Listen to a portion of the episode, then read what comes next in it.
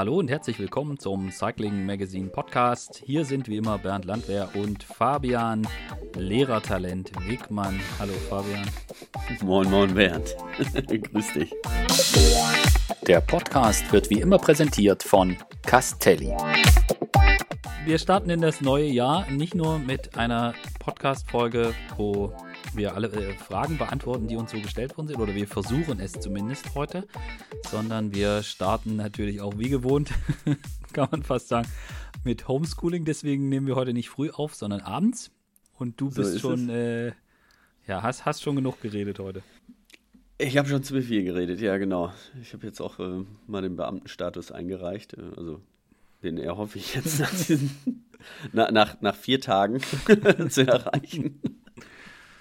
Jetzt weiß man mal, wie hart das ist. Ja. Und es sind ja nur zwei. Ja, ja, ja, ja. Aber la lass uns lieber das Thema wechseln und direkt ja, durchstarten, denn bitte. wir haben viel, viel vor, denn es hat, haben uns eine ganze Reihe von Fragen erreicht. Und äh, ich habe das mal so ein bisschen sortiert in quasi vier Kategorien. Äh, ich habe das mal allgemein, äh, Radsport allgemein, Fabian, Kategorie Fabian gibt es auch. Ähm, und äh, Kategorie Bora äh, weil da gab es doch eine ganze Menge Fragen zu. Und ich hätte gesagt, wir, wir starten einfach knallhart und äh, versuchen so schnell und so gut wie möglich die Fragen ähm, zu beantworten. Ja, würde ich sagen. Also Vollgas. Äh, Kategorie Bernd gibt es nicht. Kategorie Bernd. Nicht von mir wollte keiner was wissen. Ist auch besser so. Ähm, ja, äh, nee, aber los. Äh, doch, stimmt. Äh, eigentlich auch Quatsch. Äh, denn die erste Frage war, oder eine der Fragen, die ich jetzt mal ganz nach oben gestellt habe, war, wie sich denn so Blick hinter die Kulissen mäßig unsere Arbeit ver verändert hat. Ähm, jetzt durch Corona. Ich glaube, in deinem Falle gar nicht so krass, weil du einfach bei der Tour ganz normal den Job gemacht hast. Genau, da ging es relativ normal, klar, unter strengen Hygienevorschriften. Jetzt zum Ende des Jahres, ne? Da hat sich es natürlich nochmal ähm, schon ordentlich geändert. Ähm, die Abfahrten, die wir jetzt zum Beispiel, ja, für die ganzen Rennen, die ich dann äh, mit organisiere, wo ich, wo ich für die Strecke verantwortlich bin, vor allen Dingen auch dann äh, Deutschland-Tour, wo es ja jedes Jahr auch eine neue Strecke gibt. Äh, das hätten wir eigentlich November, Dezember in Angriff genommen und ähm, das ähm, mussten wir jetzt auf un unbestimmte Zeit erstmal verschieben. Ja. Also das hat sich schon ein bisschen geändert, aber ansonsten, ja, klar, man, man sieht die Leute nicht viel, ne? man muss viel, viel mehr telefonieren. Ja, genau, das kann man eigentlich so kann man eigentlich so festhalten. Also das gilt auch so für uns normale Journalisten. Jetzt gibt es halt keine, im Winter keine Teampräsentationen. Also sonst habe ich ja schon, also ein paar Feste eigentlich immer mitgenommen. Quickstep, Bora, Sunweb und so weiter. Das gibt es halt jetzt alles per Zoom und per Microsoft Teams. Das funktioniert so mittelgut, wobei man sagen muss, dass die Mannschaften sich da echt große Mühe geben. Aber dann gibt es halt meistens so Jetzt bei Bora, das war vergangenen Sonntag. Also ich hatte dann von 13 Uhr bis, glaube ich, der Letz-, das letzte Interview war dann irgendwie 18.30 Uhr oder so. Ging das quasi ohne Pause durch. Äh, quasi ein Fahrer nach dem anderen. Äh, aber äh, ich habe halt, man konnte halt vorher sagen, welche, mit welchem Fahrer man gerne äh, sprechen möchte. Und dann wurde das mehr oder weniger alles ermöglicht. Und klar, bei Emo Buchmann, da sind dann halt irgendwie, keine Ahnung, 10, äh, 15 Journalisten dann gleichzeitig da, die dann irgendwie virtuell die Hand heben und dann ihre Frage stellen. Und so war es jetzt heute auch bei John Degenkolb, da war heute Pressekonferenz. Da sind dann irgendwie 30 Journalisten und man fragt dann nacheinander durch und aber die Teams geben sich da große Mühe, aber es ist halt trotzdem was anderes, als wenn man bei einer Teampräsentation ist, wo man dann nochmal mit dem Teammanager nochmal sprechen kann und vielleicht mal noch mit einem Trainer und so. Das ist jetzt so, so natürlich nicht möglich. Ja. ja, und vor allem schreibst du die Texte abends dann äh, zu Hause beim Wasser und nicht äh, wie nach einer De König Quickstep äh, Teampräsentation im Hotel bei einem Leffe, ne? Das stimmt, das ist, das ist der ich, größte Unterschied. Das ist der riesen, Riesenunterschied. ja, das, äh, doch, das stimmt. Wobei man natürlich sagen muss, dass so eine, so eine Quickstep-Teampräsentation äh, irgend, irgendwo in einem in so einem, äh, keine Ahnung, irgendwo in 50 Kilometer äh, hinter Gent oder so, bei einem von den Sponsoren, das hat natürlich auch äh, vor Ort noch, in der Lagerhalle. noch, noch, noch mal einen anderen Flair als jetzt irgendwie so mit, mit von zu Hause am Rechner. Aber ähm, ja, aber ich glaube, also ich muss wirklich sagen, dass ich habe da jetzt auch die Woche mit einem Teammanager drüber, drüber gesprochen am Telefon. Ich finde es toll, wie die Teams sich Mühe geben und versuchen, das alles möglich zu machen, was man so hat. Und da mhm. Das geht halt ganz viel über WhatsApp und so weiter. Aber natürlich ja. hoffe ich, dass das bald wieder normal wird. Ja. Wie alle, wie wir alle, glaube ich. Ja. Gut. Also gehen tut das, ne? Das hat man gemerkt, wie in jedem Bereich, aber äh, das Persönliche. Und das ist ja das, was wir, was bei uns am Sport so wichtig ist eigentlich auch und was wir so lieben an dem Sport auch. Ähm, aber es kommt wieder zurück, da bin ich mir sicher. Genau. Die nächste Frage ist, äh, Fabian, wann gibt es denn eine Gruppenausfahrt mit? Wenn wieder alles zurückkommt, genau, sage ich ja. wenn, wenn, alles wieder normal ist, dann äh, die erste große Ausfahrt, Bernd, die mache ich dann mit dir. Oh ja, ich dann. Und mit anderen. Genau, Gruppen, ich ähm, fange an mit Üben. Ja, na, ich, ich fahre ja gerne in Gruppen. Ne? Ich, ich hasse das im Moment, so, äh, alleine zu fahren. Ähm, fällt mir wirklich schwer. Ich, ich mache das gerne mit anderen zusammen und äh, ja, nee, würde mich freuen, wenn wir das zusammen hinkriegen. Also das machen wir. Und Je wir, früher, desto besser. Und wir, äh, wir hoffen, dass es bald möglich ist und dann äh, werden wir das mal ganz oben auf die Liste setzen von den Dingen, die wir versuchen anzugehen. Dass wir mal eine schöne Gruppenausfahrt machen, dass es viel Windschatten für mich gibt und äh, du darfst vorne kreiseln. Ja.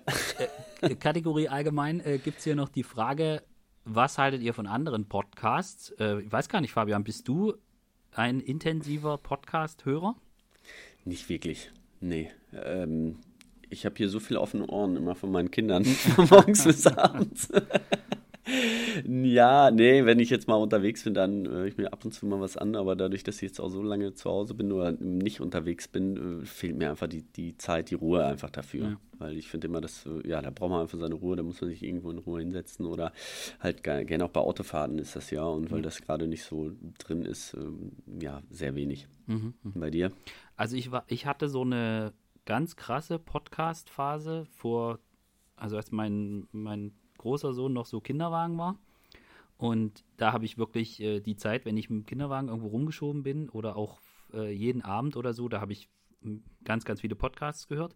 Ich weiß noch damals hier, was mit Medien-Podcast habe ich jede Folge gehört und ähm, das war dann ein bisschen weniger und jetzt ist es so, dass ich eigentlich, also wenn ich Podcast höre, dann eigentlich jetzt weniger Radsport, sondern mehr so, mehr so andere, andere Richtungen. Wenn Radsport, dann eher so ich sage jetzt mal so trainingswissenschaftliches Zeug, wo ich jetzt, mhm. was ich jetzt nicht lese, dadurch, dass ich ja sowieso sehr viel Radsportzeug jeden Tag lese, wie du wahrscheinlich auch, ähm, mhm. ist das dann eher so, dass ich, dass ich mir genau anschaue, okay, wo, was ist jetzt da interessant, wo, wo kenne ich mich jetzt nicht aus und so. Aber es fehlt mir auch so ein, also die große Phase, wo ich extrem viel gehört habe, ist jetzt nicht mehr so da. Ähm, und ich mache das auch, wenn ich zu Radrennen hinfahre jetzt irgendwie nach Belgien oder so, sitze ja eine ganze Weile im Auto, also jetzt die letzten Jahre, wo das halt noch so, noch so oft war.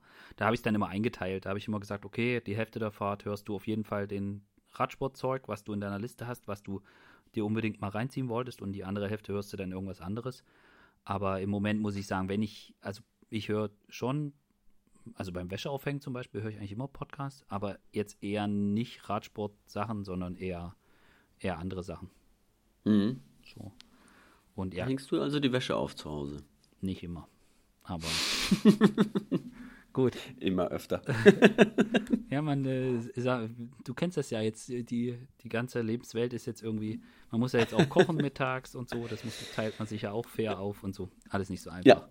Ja, so ist es. Und genau. wenn ich schon zu Hause bin, dann Doch, ist alles einfach. bringe ich mich da auch ein. Okay. äh, wir haben ganz, ganz Wunderbar. viele Fragen grundsätzlicher Natur zum Sport gekriegt, die sich sicherlich mhm. auch nicht alle so ganz einfach beantworten lassen. Aber wir versuchen das jetzt trotzdem mal. Äh, ein, eine von den Fragen, die kam, und die kam sogar mehrfach, war, wie wir denn die deutschen Chancen für, ich sag jetzt mal, Top-Platzierungen, um das mal zusammenzufassen, bei äh, Grand Tours ausschaut und äh, was, mhm. wie wir da auch glauben, welcher, wer denn da den Sprung nach, nach oben schaffen kann. Also ich glaube, über Emanuel Buchmann brauchen wir nicht viel zu diskutieren. Also, ja, der hat den Sprung schon geschafft. Ich meine, der ist ja ganz oben. Ja. Das kann man ja. Ne? Also da, der fährt nun dies Jahr Mit den. Platz 4 bei der Tour. Genau. Er fährt nun dies Jahr den Giro d'Italia. Ich, mhm. Wir kennen jetzt die Strecke noch nicht genau, aber wenn die jetzt nicht unbedingt 100 Kilometer Zeitfahren machen, äh, dann wird er da, wenn er in der, in seiner Topform, die er jetzt jetzt 2020 zum Beispiel bei der Dauphiné schon, schon gezeigt hatte, bevor er da leider gestürzt war, wenn er in so einer Form da ist, dann fährt er auf jeden Fall mit ums Podium, meiner Meinung ja. nach. Und. Äh, und die anderen Fahrer, Ja, also äh, Lennart ist, glaube ich, ein Lennart muss auch nicht man mehr diskutieren. Ja. Muss man irgendwie nennen, klar, wann das so sein wird, das ist nochmal die Frage. Ähm, ist immer noch relativ jung. Ähm, ich glaube, sie wollen ihn dieses Jahr mal so ein bisschen testen bei mittleren Rundfahrten als Kapitän, weil das ist ja auch so eine Sache, wenn du alleine für, oder wenn, wenn du aufs Gesamtklassement fährst, dann musst du auch Kapitän sein, dann musst du die Leaderrolle innehaben und die auch annehmen können und auch wollen und das wollen sie, glaube ich, dieses Jahr erstmal so ein bisschen noch testen. ja. Aber ähm, das, was er gezeigt hat in der dritten Woche, ist er ähm, super stark. Er ist gut im Zeitfahren und kommt super die Berge hoch. Also, wenn, dann äh, ist er derjenige. ja. Schachmann, klar, gibt es auch noch. Wobei, also bei einer Grand Tour, das ist nochmal was anderes. Also, ums Podium mitzufahren. Äh, ich glaube, da, er ist, äh, dafür ist er zu sehr ein Klassikerfahrer. Ähm, Klar, ich meine, sowas wie ähm, Paris-Nizza, das hat er schon gewonnen. Das ist schon eine Schon mal ein ganz, ganz Schritt, ordentliche Rundfahrt. Das ist schon ein Riesending. Ähm, wenn man da weiterkommen will, dann muss man eine Grand Tour in Angriff nehmen, weil das ist eins der ja, äh, größten Rundfahrten, die es gibt äh, außerhalb dieser äh, Grand Tours. Aber ähm, ich weiß auch nicht, ob es ihm da mh, so mit geholfen wäre. Ne? Er, er, er fährt ja bei den Klassikern ganz vorne mit und dann soll er lieber da nochmal den Fokus drauf legen. Ja. Und was jetzt so Talente, das muss man halt einfach mal, also finde ich extrem schwer bei sehr jungen Fahrern schon Ja. wissen zu wollen, in welche Richtung das geht. Also ich meine, wenn wir jetzt, wir haben ja auch so einen so einen Wunderknaben mit äh, Marco Brenner, da weiß man aber einfach noch nicht so genau, wo das jetzt genau hingehen wird und wo für ihn wirklich äh, vom Potenzial her, was da wirklich möglich ist. Und da muss man, Also er ist ein, ein riesen Rennfahrer und er bringt mit Sicherheit auch ein gewisses Potenzial mit, aber ähm, ja, da muss man ihm noch eine Menge Zeit lassen. Da sollten wir ihn auch gar nicht, ah, ich mag das nicht so, oder ne? Ja. Die dann jetzt schon irgendwo reindrücken, die sollen erstmal Ja. Rennen gewinnen und es gibt so viele andere schöne Rennen und wenn sich das dann irgendwann ergibt, beziehungsweise die sich in die Richtung entwickeln, klar, dann muss man den Schritt machen. Ne? Ähm, also vor allen Dingen, wenn du jetzt, ähm, das ist ja das, was ich auch beim Schachmann, Schachmann ist ein absoluter Siegfahrer. Der, äh, ne, der, was bringt dem das, wenn der äh, alles dran gibt und hinterher mal Vierter bei der Tour wird, wenn das ein Riesenergebnis ist? Ähm, dann soll er lieber, äh, weiß nicht, Mailand Sanremo und äh, Lombardei und solche Rennen halt gewinnen. Ja. Also es wäre mir lieber. Natürlich ist ein vierter Platz riesig für euch, wäre wär das auch riesig für ihn, aber ähm, ja. Gut. Äh, Mhm. Die Frage, die ich eigentlich total spannend fand, weil da habe ich auch ein bisschen drüber nachgedacht und fällt mir extrem schwer, mich da festzulegen, aber das ist für dich natürlich viel einfacher als für mich. äh, wer wird denn Mr. 2021? Also Pitcock, Van Aert, Van der Poel, Hirschi, Alaphilippe und so weiter. Hast du, kannst du aus dem Bauch? Nee. Nee, gar nicht. Nee, nee. Nee, dafür, das, das ist auf, ja, man, man kann halt irgendwas raten, ne? Ähm, weil ähm, wir wissen jetzt noch nicht, wie die Saison genau laufen wird. Was wir dieses Jahr gesehen haben, was so ein bisschen auffällig war, dass junge Fahrer sehr gut mit dieser Situation, mit dieser Corona-Situation zurechtkamen. Ja. Also das Rennen äh, einfach mal verschoben werden, ähm, das äh, ja, die, dass es, es keinen geregelten Ablauf gab, wie, wie, wie das vielleicht im Dezember alles geplant war. Ja, letztes Jahr im- oder äh, Ende 2019 haben sie sich hingesetzt, haben das Jahr 2020 geplant und dann ist nichts mehr so gekommen, wie es war. Und ich hatte das, so, das Gefühl, dass die älteren Fahrer damit wesentlich mehr Probleme hatten als die jungen Fahrer. Ne, das hat man ja an denen gesehen einfach. Und äh, ähm, da muss man äh, flexibel sein und ich glaube, das wird auch auf jeden Fall dieses Jahr, also mit Sicherheit bis, weit in den Sommer noch äh, rein auch so sein, dass Rennen sich wieder verschieben und dass man da flexibel sein muss. Deswegen ist das, äh, ja, schwer zu sagen. Ich meine, Hirschi ist riesig gefahren, ähm, auch ein riesen Winter. Ähm, jetzt ist er urplötzlich, äh, hat er das Team gewechselt. Was so richtig dahinter steckt, wissen wir auch nicht. Ähm, er war auf jeden Fall auf dem, auf dem Weg, oder ist auf dem Weg, ein ganz großer zu werden. Und so wie er die Serie, die er da angeschlagen hat, die war schon, äh, ja, da war er auf den Spuren von Alaphilippe auf jeden Fall. Ja. Also ich glaube, in der Kategorie ist es, also Bauchgefühl sagt irgendwie, äh, Vote van Art gewinnt große Klassiker und Ja. wahrscheinlich auch wieder Tour-Etappe oder so, aber das ist irgendwie, also Ich habe so Ja, Van der Poel, ne? Pitcock, ich, ich, ich habe jetzt auch ein paar Crossrennen gesehen, ja, die, wie die sich da betteln, das ist ja auch, die sind jetzt wieder auf einem Niveau, das ist, Macht ist ja auch ein. Cross gigantisch, ja. Fahren die da durch kniehohen Matsch, als wenn es äh, Asphalt wäre. Ähm, muss man mal gucken, wie lange die das auch, äh, auch so, ein- so, ein, so ein Verart vor allen Dingen, weil was der gerade da abliefert, äh, im Sommer wie im Winter, da ist nur die Frage, wie lange sowas gut geht, ne? Ja. Also ich sag, äh, bei denen weiß ich nicht, aber äh, ich sag, wir wären einer, der, der krass durchstarten wird, sag ich, ist Benoit Cosnefroy. Und äh, ich glaube, dass David Gaudu bei einer Grand Tour richtig weit vorne landen wird. So. So. Aber ansonsten keine Ahnung. Äh, wer wird die größte Teamenttäuschung 2021? Boah, Oh, fiese Frage. das ist ja gemein. Ist echt, also ich, ich glaube, also ich glaube, dass so eine so eine Aufsteigermannschaft wie äh, Vanti Gobert, also Intermarché, Vanti Gobert, ja.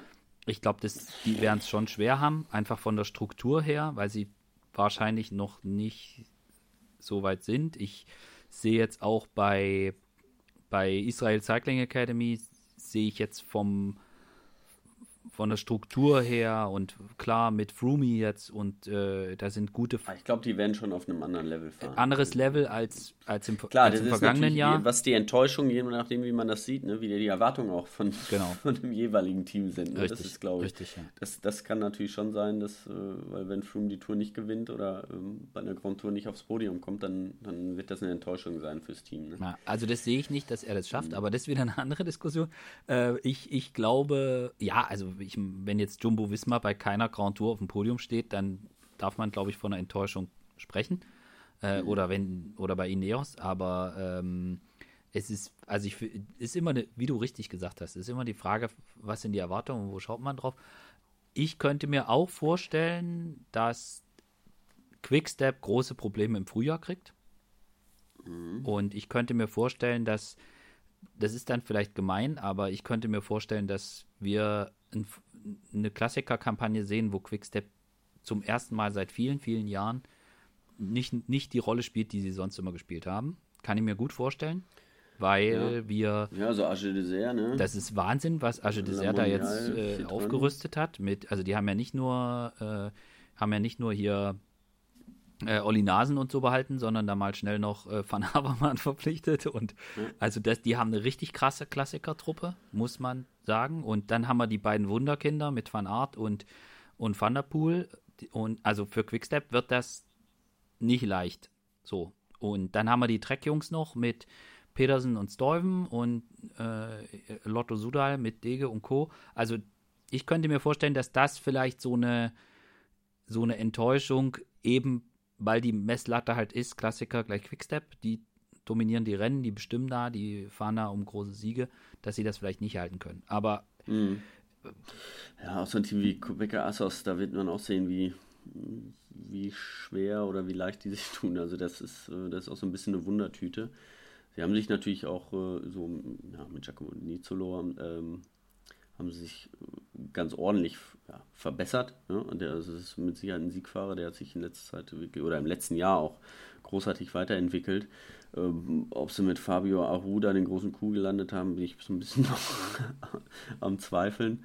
Ähm, aber äh, ich glaube grundsätzlich, die haben ein wesentlich geringeres Budget als vorher und ähm, das wird, wird nicht einfach für die Mannschaft sein. Es gibt ganz viele Neuzugänge, es gibt viele Abgänge, ähm, aber kann natürlich auch eine Überraschung sein für sie. ja, und da muss man dann auch eine andere Messlatte anlegen als, als jetzt an Jumbo oder Ineos. Zu Fabio Aru muss ich übrigens sagen, ich finde es cool, dass der offenbar wieder Ja. richtig Bock beim Radfahren hat. Also der haut sich Fährt auf jeden Fall durch den Schlamm. Ja, genau. Der, der hat das Crossen wieder entdeckt. Der fährt da mit einem breiten Grinsen. Also so habe ich seinen Gesichtsausdruck äh, interpretiert, der ja nicht, nicht, immer, nicht immer gleich ist. Äh, aber äh, finde ich mega. Also ich habe das Gefühl, der hat einfach Bock. Der will jetzt auch bei der WM fahren, bei der Cross-WM. Der hat einfach wieder Spaß am Radfahren und mal gucken, ob der, ob der auch dann zurückkommt. Also wir, wir machen dann dieses Enttäuschung, äh, puh, äh, fällt uns schwer, da was zu sagen. Gibt auf jeden Fall einige, die, die, ähm, ja, die die ganz andere Voraussetzungen haben als die absoluten Top-Teams. Und äh, da muss man dann auch eine andere Messlatte anlegen. Ja, ja. Also klar, ne, so, so wenn, ähm, wenn Ineos oder Jumbo äh, Wismar, wenn die keine Grand Tour gewinnen, dann ist das jeweils für die äh, eine Riesenenttäuschung. Ja. Das so, so könnte man das sagen, weil das Geld, was sie da gerade in der Hand nehmen, schon exorbitant. Ja. Und bei so einer Mannschaft wie Quickstep, was ich vorhin ausgeführt habe, sehr verkürzt. Wenn die bei den Klassikern nichts reißen, ist in Belgien der Aufschrei groß. Wenn aber Alaphilippe in den Ardennen gewinnt oder sie landen dann irgendwie mit, ähm, keine Ahnung, äh, mit, gewinnt dann Evenepoel, gewinnt den Giro und äh, Joao Almeida gewinnt noch irgendwelche Nachwuchstrikots oder sowas, dann wird das definitiv auch nicht die Enttäuschung des Jahres sein. So, hm, also das, ja. das ist halt immer so, das, man muss es aus, aus verschiedenen Seiten betrachten. Und ähm, deswegen das mit den unterschiedlichen Messlatten. Also ich kann mir nicht vorstellen, dass jetzt die Coining Quickstep das die Teamenttäuschung des Jahres wird, weil die wahrscheinlich sowieso wieder eine Million Radrennen gewinnen werden. Ja. Aber ähm, ein, dass sie vielleicht, dass es vielleicht in diesem Jahr ein bisschen anders ist als jetzt die anderen Jahre, bezogen auf die Klassiker. So, dann machen wir jetzt einen endgültigen Haken dran und schauen. Mhm. Ja, die nächste Frage ist, glaube ich, echt schwierig. Also, wie schaffen wir es, mehr kleinere Rennen in Deutschland zu etablieren? Und äh, welche Auswirkungen hätte das auf Teams, Fahrer und die Wahrnehmung des Sports? Ich glaube, das ist ein extrem komplexes und schwieriges Thema. Wir hatten es schon ein paar Mal beleuchtet, auch mit all den Schwierigkeiten, die da dranhängen. Also zum Beispiel, dass es in Deutschland halt sehr kostspielig ist, äh, Strecken zu sperren, um sowas überhaupt möglich zu machen. Also wenn man nicht irgendwie in einem Industriegebiet drei Runden fahren will, sondern man will wirklich, ich sag jetzt mal, von A nach B fahren und äh, Straßen sperren, das ist in Deutschland sehr, sehr schwer möglich.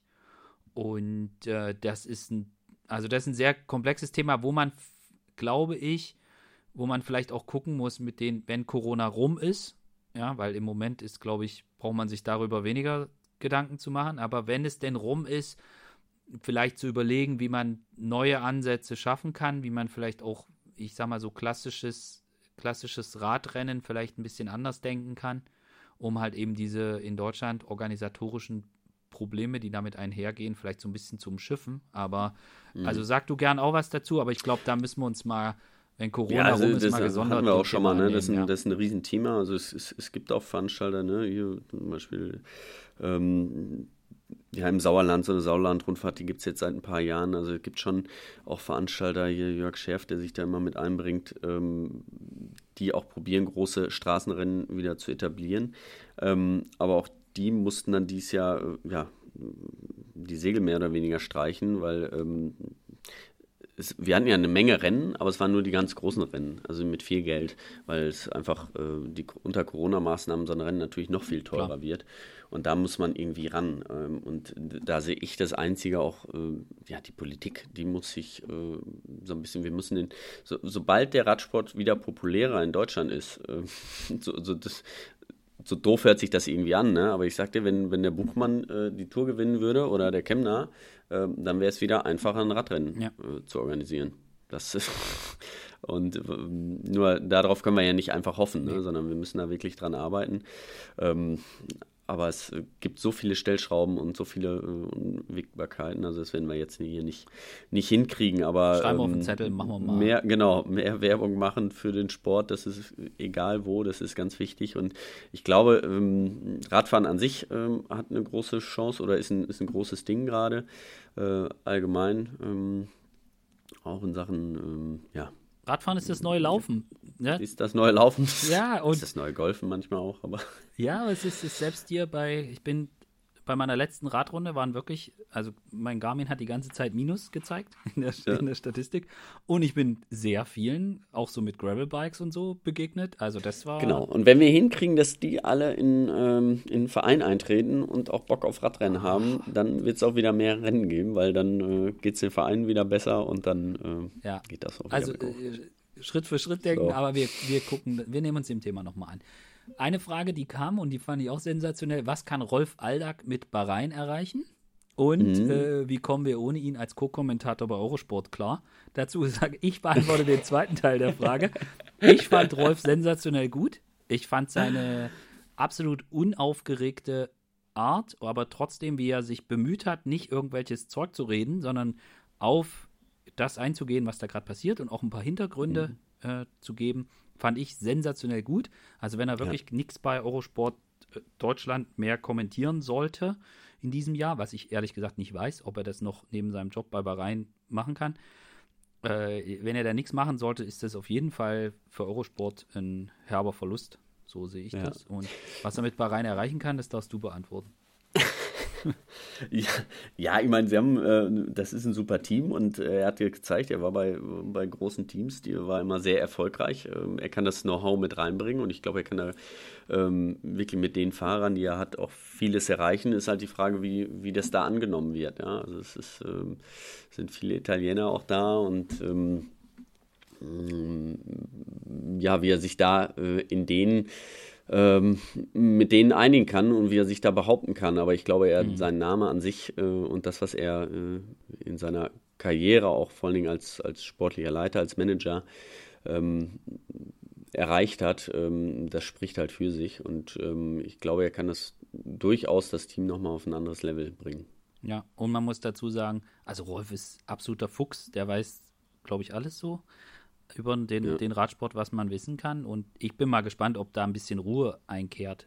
In, also wenn es gelingen sollte, dass man dort insgesamt das Team ein bisschen beruhigt in so Management, um was da nicht alles dazugehört, was da alles für Wechsel ja. gab in, in den letzten zwei, drei Jahren. Wenn man das schafft, da irgendwie ein bisschen mehr Ruhe, Kontinuität reinzubringen, dann können, ja. können die glauben. Also ich würde es ihm da äh, absolut wünschen. Ich meine, er war ja auch bei NTT. Ähm, ja, da kam ja Jane Ries wieder rein, dann musste er gehen.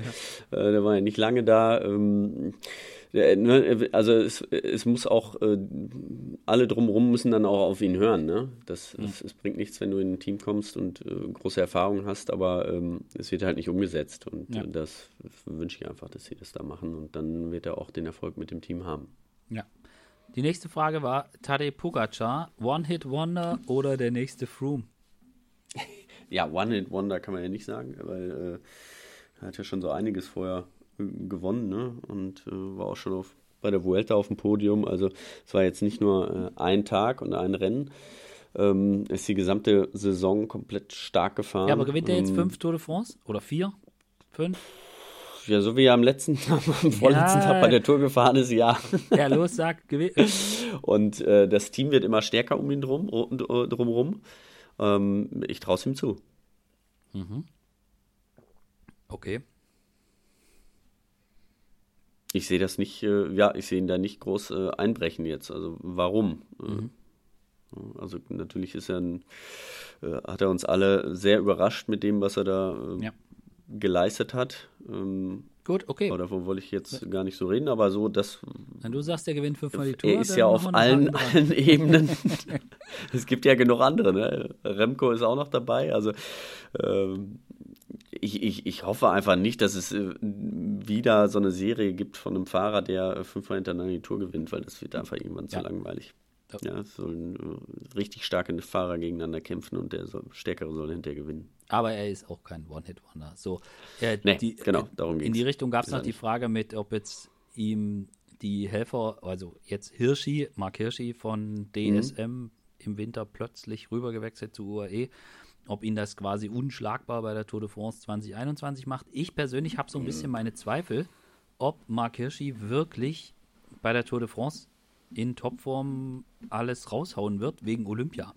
Ich kann mir mhm. gut vorstellen, also dass Mark Hirschi erst die Frühjahrsklassiker Ardennes als Highlight hat, hat und sich dann auch ähm, auf Olympia vorbereitet.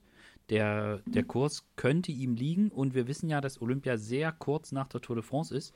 Also ich spricht, funktioniert vielleicht mit Helfer sein, aber ich äh, bin mal gespannt, wie, wie die sich das dann auch aufteilen. Also das gilt nicht nur für, für Mark Hirschi, sondern das gilt ja für alle Fahrer, die äh, vielleicht die Chance hätten, eine Medaille zu gewinnen. Und ich denke, so wie Mark, mhm. wenn Mark Hirschi in der Form ist, wie er 2020 war, dann ist er einer der absoluten Favoriten auf den Olympiasieg, auf dem schweren Parcours. Und deswegen glaube ich, dass, dass man da mal abwarten muss, ob er, ob er wirklich dann zur Tour fährt und dort auch in, ja, äh, wirklich dann von Anfang bis Ende irgendwie Anschlag oder wie auch immer fährt. Genau. Oder ob, also das, ob er nicht auf Olympia schielt oder so. Ja, da weiß ich auch nicht, da wissen wir ja auch nicht, was die Gründe sind, warum er jetzt ähm, ja, gewechselt ist. Vielleicht hat er einfach andere Optionen auch, kann er auch durchaus sein. Also das sind ja alles nur äh, Spekulationen, weil es wurde einfach öffentlich nichts, nichts darüber berichtet.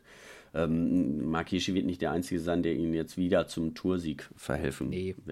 kann. Ne? Also das, äh, er ist ein, ein super Fahrer, aber jetzt im absoluten Hochgebirge war er jetzt auch nicht. Also ich, da gibt es auch noch andere. Ne? Sie haben ja auch gut eingekauft. Ne? Wenn sehen, was ein Raphael Maika zum Beispiel noch machen kann. Ähm, ob er auch bei der Tour als Helfer dabei sein wird. Ja. Ähm, sie haben ja noch junge Fahrer mit, mit dem Formulo. Also die, die haben im Grunde genommen ein sehr starkes Team. Sie waren nur nicht so stark dieses Jahr wie, wie Ineos und äh, Jumbo. Ja. Das Ineos, ja sagen, ne? Ineos und Jumbo ist ein wunderbares Stichwort für die nächste Frage. Äh, Wie das denn zu bewerten ist, dass die Budgetspanne in der World Tour immer, ja, immer größer wird und man quasi eine Zweiklassengesellschaft hat mit Ineos, Jumbo und äh, den Mannschaften, die ein absolutes Riesenbudget haben. Ich glaube, Ineos guckt da immer noch oben raus und halt so kleinen Mannschaften wie Wanty oder Kofidis. Ja, ähm, Ja, das Thema, das, das geht ja schon lange rum, ne? Und es wird immer wieder ähm, auch mal angegangen und wird überlegt, ob man da eine Deckelung macht. Nur ähm, das, das wird, glaube ich, ganz schwierig. Ne? Im Fußball haben sie es ein bisschen geschafft, aber dann geht es hintenrum auch wieder ja, dann anders. Äh, dann kriegen die irgendwo ein bisschen mehr Handgeld oder was auch immer. Ja. Ähm, ja, es ist, ist, ist natürlich schwierig. Also gerade bei den Grand Tours ist dann für den Zuschauer natürlich auch äh, langweiliger, wenn immer nur dieselben Teams in der letzten Stunde von vorne fahren und man die anderen gar nicht mehr sieht. Ähm, aber es ist auch nicht absolut neu. Also ich sag mal, so ein Team damals wie äh, Telekom, die hatten auch ein Riesenbudget. Wahnsinnsbudget, Ja, ja, ja. im Gegensatz zu anderen. Und auch Discovery war schon ein Riesenteam. Ne? Mhm. Also ähm, das, das wird es immer geben, aber ähm, solange es auch so viele, sag ich mal, so viele World Tour Teams gibt, wird es immer, also die unteren zwei, drei, wird es immer Riesendiskrepanzen geben. Aber es ist halt, es ist halt schon auch ein bisschen, also gerade in so einer Corona-Saison, wo sich extrem viel auf wenige große Rennen konzentriert, ist es für die Kleinen natürlich umso schwerer, Ja. sich ihre, ihre Rennen, ihre Chancen, ihre Sachen auch zu suchen, die sie dann den Sponsoren präsentieren können. Also je weniger Breite es bei den Rennen gibt, je, je, je größer auch der Stellenwert von den ganz großen Rennen ist im Vergleich zu den kleineren, desto schwieriger wird es natürlich. Und dann ist das natürlich auch auf der Sponsorenseite so, wenn dann Sponsoren kommen und sagen, hier, ähm, ich kann für zwei, drei, vier Millionen kann ich bei einem Top-Team irgendwie auf dem Ärmel sein und da kann ich mir sicher sein, dass die bei den Grand Tours um Sieg mitfahren. Äh, Genau. Oder ich gehe zu einem kleinen Team, wo ich vielleicht irgendwie bei Etoile de Bezés und bei, bei äh, der Eneco Tour vielleicht irgendwo mal ein bisschen mit vorn rumfahren kann. Das ist dann natürlich eine ganz andere Kategorie, auch von der Aufmerksamkeit. Und dann, dann geht die, wird die Mhm. Lücke andere, natürlich auch nicht kleiner. Story, die man dann erzählt. Ne? Ja, genau. Genau, und ja. da ist Oder Wanty, ich meine, die waren ja in jeder, ja grundsätzlich in jeder Ausreißergruppe mit dabei und damit sind sie natürlich auch vertreten, aber das ist natürlich eine andere Geschichte, die man dann erzählt als den Sieg dann. Ne? Genau, und das ist dann auch eine Frage der, der Sponsoren und der Absicht. Und ich, ich bin der Meinung, dass es, dass es dann auch wichtiger wird. Also jetzt auch so eine Mannschaft wie zum Beispiel Education First, die da einen anderen Ansatz haben, als wir sind sportlich die, die die Tour de France gewinnen. Das, äh, das ist sicher ein Punkt. Und Genau. wenn man jetzt auch wie, ich sag jetzt mal, Bora groß geworden ist, äh, das war ja auch ein, war ja auch eher durch, durch, durch andere, durch andere Sachen, als durch wir haben jetzt irgendwie den absoluten Top-GC-Mann, sondern diese waren da- damals beim ersten Giro auch in jeder Spitzengruppe dabei und haben halt versucht, sich zu zeigen und zu machen. Und ähm, so muss dann halt jeder irgendwie das suchen. Ich glaube schon, dass es schwieriger wird für die Kleinen, je konzentrierter die Aufmerksamkeit auf den ganz großen Rennen ist, desto schwieriger wird's. Aber auch da werden dann immer mehr Mannschaften versuchen, irgendwie kreativ zu sein. Und ich bin mal gespannt, ob das nicht irgendwann auch noch stärker einsetzt, dass es Mannschaften gibt, die sich komplett auf junge Fahrer konzentrieren, vielleicht sich auch als Mannschaft einen, einen ganz anderen, ganz anderes Image geben, als jetzt wir wollen die Tour de France gewinnen. Da, da bin ich mal gespannt, in welche Richtung das geht. Aber ich glaube, im Moment ist es für solche Überlegungen, ja, dadurch mit Corona kämpfen die meisten Teams einfach ums Überleben. Und mhm. äh, da sehen wir ja jetzt schon wieder, welche Radrennen alle schon wieder abgesagt sind. Das macht es für die Kleinen schwieriger und äh, für die Großen gilt es dann da bei den Rennen, die möglich sind, dann natürlich auch das Maximum rauszuholen. Also das, das ist, ich glaube auch, dass in der aktuellen Situation die Großen gegenüber den Kleinen schon auch noch, auch wenn es bei denen nicht einfach ist, aber sie trotzdem besser dran sind. Ich glaube, das, das, kann man auf die ganze allgemeine Corona-Situation auch ummünzen. Ja. Also es ist ja in jeder Krise, ne? Die Großen werden größer und die Kleinen, die fallen hinten runter. Und, das, äh, und je länger das, das dauert, Fakt, ja. je länger das dauert, desto intensiver kann sich diese Spanne dann natürlich auch ausprägen. Mhm. Ja. Ja. Gut, wir hoffen es nicht. Wir hoffen, dass, äh, dass, es, dass es auch, ja, dass es schnell wieder normal wird und vor allen Dingen auch den für alle, auch für die kleineren Mannschaften, wieder mehr Möglichkeiten gibt, sich zu zeigen.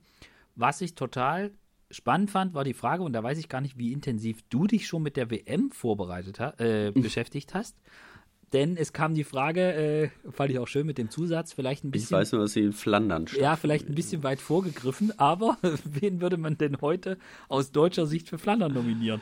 Und das ist ein Thema, ich habe äh, mir die Strecke mal angeschaut. Also WM Flandern könnte man nur denken, okay, die fahren jetzt da irgendwie Quaremont und Baderberg, aber das machen die nicht. Also nee, das ist in Leuven. Das ist in Leuven, ne? Genau. Ja, genau. Und diese Ru Also die Runde kenne ich. Äh, da war ich mal vorne mit dabei. Das ist ein schönes Rennen. Ja, und äh, das ist, ja. siehst du, und das ist aber eher nicht für die dicken Pflasterjungs. Genau.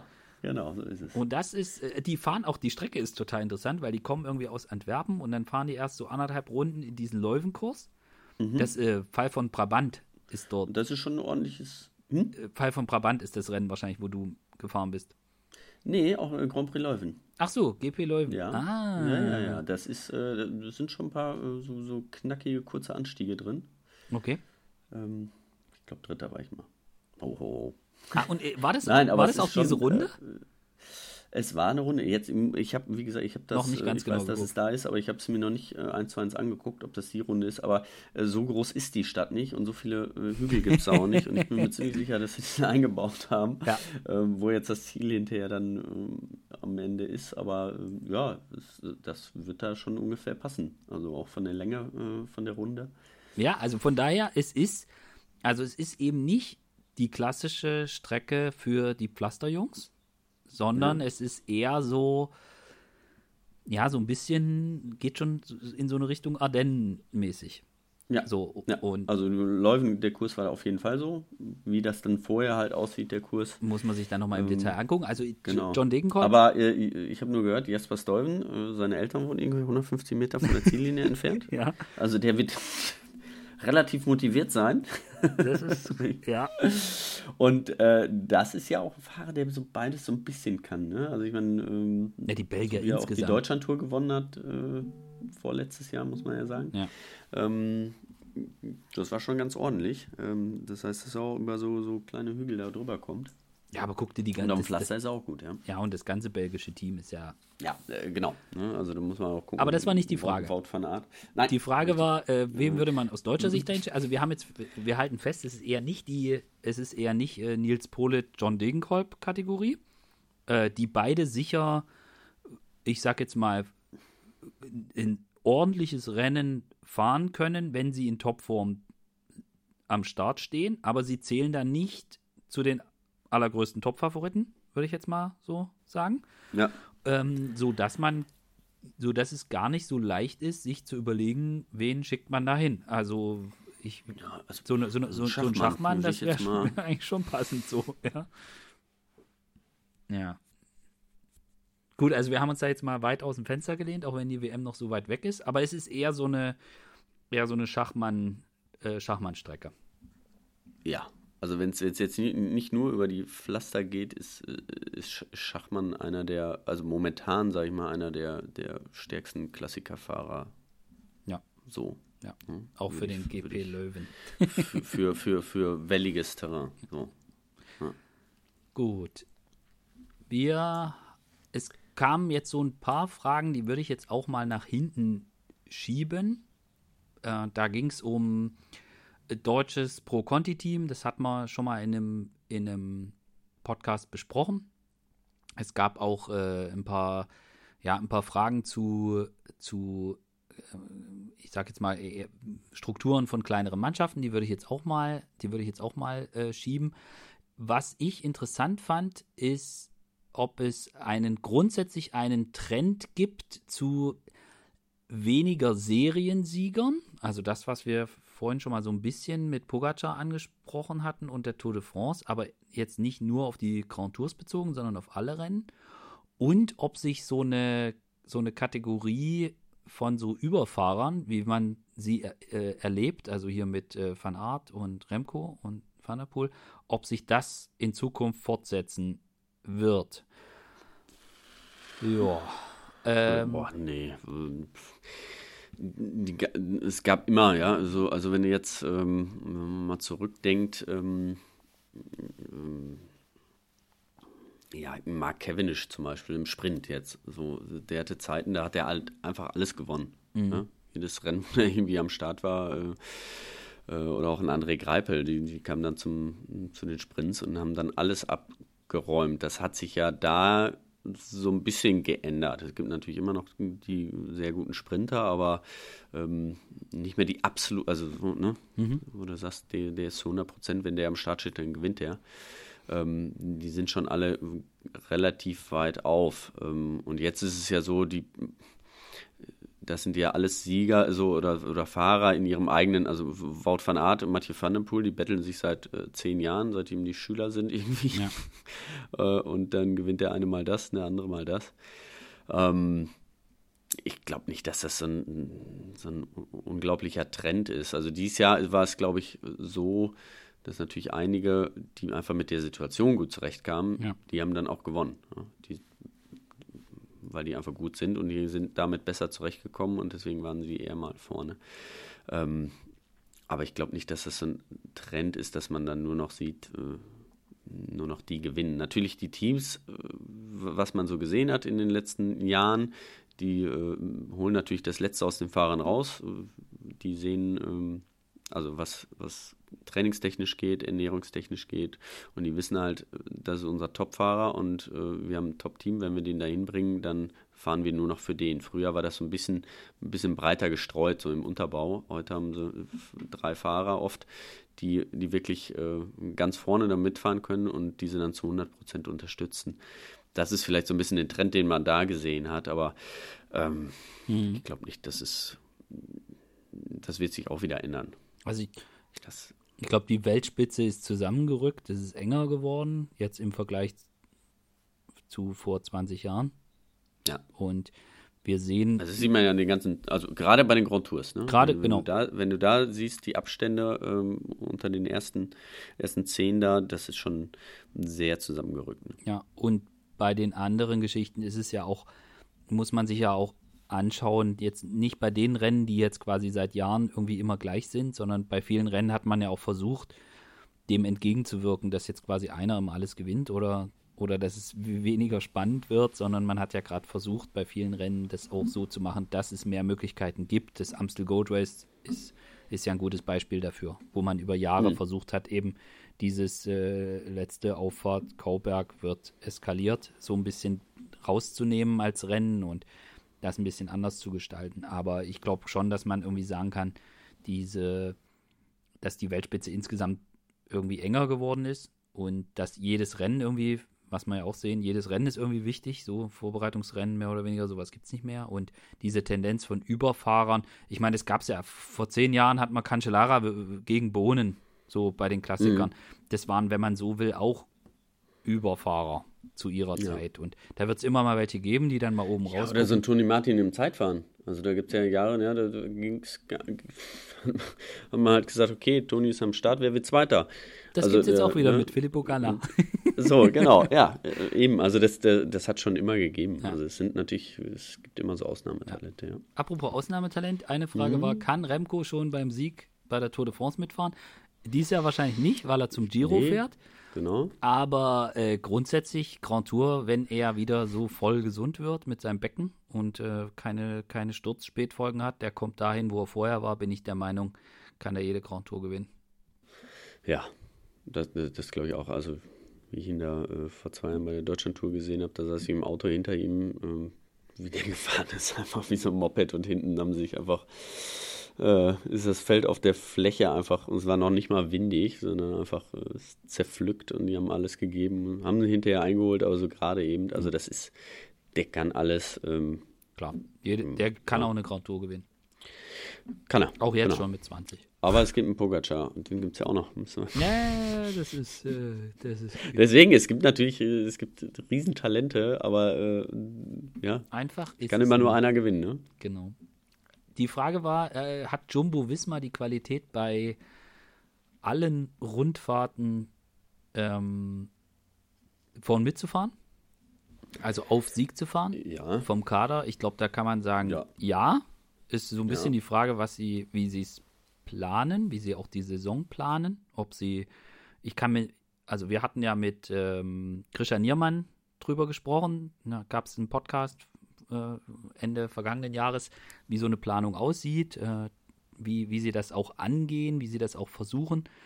Ich glaube, dass man mit äh, Primus Roglic und Tom Dumoulin sehr stark Richtung Tour de France gehen wird, auch was den Parcours anbetrifft. Ich kann mir sehr ja. gut vorstellen, dass man vielleicht Steven Grüßweig äh, zum Giro schickt, je nachdem, wie die Strecke dann aussieht. Ich kann mir auch vorstellen, dass sie jetzt nicht sagen, irgendwie alle Lieder zur Tour de France, sondern dass sie das aufbrechen und ich kann mir auch vorstellen, dass in äh, Sepp Kuss, genau, dass der zur Vuelta geht und dort vorne mit rumfährt. Und wenn alle ihr Top-Niveau erreichen bei, einer, bei der jeweiligen Grand Tour, wo sie fahren, dann, dann können die da auch um Sieg mitfahren. Und äh, Tom mhm. Und Primus Roglic. Und Bennett, der fährt halt alle drei. Der fährt als Helfer, genau. Ja, und äh, Giesing auch. Ja, aber ähm, ja, genau. ich sehe ich seh da, ich kann mir auch vorstellen, dass Roglic und Dumoulin in Paris auf dem Podium stehen. Halte ich auch für möglich. Ja. Also. Ja, äh, gerade bei dieses Jahr, die, dieses Jahr, ne? Bei der Strecke.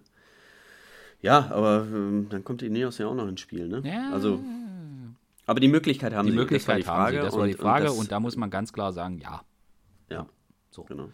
Äh, bei der nächsten Frage bin ich auf deine Antwort gespannt, nämlich ob Mathieu van der Poel auch bei der Tour de France alles auseinandernehmen wird. Ähm. Nee. Das glaube ich nicht. Also der, der, der wird ja gut fahren, ähm, aber ich, ich sehe ihn. Also gut, ich habe einen Wortfanat auch nicht äh, bei den ganz langen Bergen so lange vorne. Also Anfang letzten Jahres äh, hätte ich ihn auch nicht so lange vorne fahren sehen. Ähm, also nein, der wird auf jeden Fall äh, sehr gut fahren. Hundertprozentig. Ja. Äh, das wird er auch wohl gerade bei dieses Jahr da, die, die erste, erste Woche da oben in der Bretagne, das ist, das ist genau sein Terrain. Ähm, der, der kann auch zwei holen. Ja. Ähm, aber dadurch fährt er ja die Tour nicht auseinander. Also ne, nee. das, ne, das muss man einfach sehen. Aber er, ähm, er ist ein absoluter Sieganwärter. Er wird, wird da ähm, äh, auf jeden Fall eine Etappe gewinnen. Ja. ja. Ich bin bei ihm insgesamt gespannt, weil der Druck ist ja enorm. Mhm. Also Sie haben ja extra die äh, alles reingelegt, dass sie überall startberechtigt sind. Äh, Im ja. Moment äh, gibt es, äh, zumindest ist das mein Informationsstand, äh, gibt es wohl auch die Absicht, dass sie bei allen drei Grand Tours starten wollen mit dem und dann noch die Klassiker und also mit dem Kader. Ich bin gespannt, wie sie das, wie sie hart, das, ja. wie sie das hinkriegen, wie sie das auch verteilen. Und sie haben, also klar, sie haben sich gut, gut äh, verstärkt. Also sie haben auch jemanden wie jetzt äh, Silver Dillier verpflichtet und sie haben, es gibt auch noch einen Tim Merlier und es gibt noch andere Fahrer, aber im Prinzip ist ja schon so, dass Van der Poel, das ist das Gesicht des Teams, das ist der Star mhm. und am liebsten hätte man wahrscheinlich, also die Sponsoren, dass der bei jedem Rennen überall fährt und er hat aber auch immer und überall den Druck. Also ich bin, ich bin mal gespannt, ob er, ob es ihm wieder gelingt, so eine, ich sag jetzt mal, gute Saison zu zeigen, wie das ihm auch 2020 gelungen ist. Äh, wobei man auch sagen muss, es ist immer die Frage, was legt man da an. Aber also ich, ich traue ihm zu, dass er, dass er da eine Tour-Etappe gewinnt, aber ich bin auch skeptisch, was so die ganze Saison betrifft und äh, ob er wirklich, ob er dem Druck, der jetzt dann da auch lastet, äh, ob er dem gewachsen ist, das muss man einfach mal abwarten. Ja, also er, er, er braucht seine Pausen. Das, also das, was er jetzt so macht, wie er jetzt wieder fährt, ich weiß nicht, 20. Crossrennen gewonnen, so ungefähr. Ja, brutal. Ähm, es ist ja hochintensiv und, und, und, so extrem und er, der braucht seine Pausen. Also und wenn nicht, dann macht man das zwei Jahre und dann ist irgendwann Puff, äh, ja. Puff, ja. Also ähm, Gut, da wird, wird, man hoffentlich nicht den Fehler machen. Ähm, er muss sich auf die, die großen Rennen dann konzentrieren. Ne?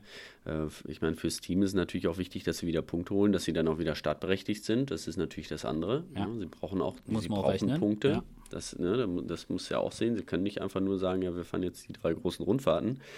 Ähm, können uns da präsentieren, aber ähm, für ganz vorne reicht es nicht und dann holen wir zu wenig Punkte und dann sie nächstes Jahr wieder draußen. Also da müssen wir natürlich schon aufpassen auch und ähm, die anderen Rennen ähm, nicht außer Acht lassen. Ja.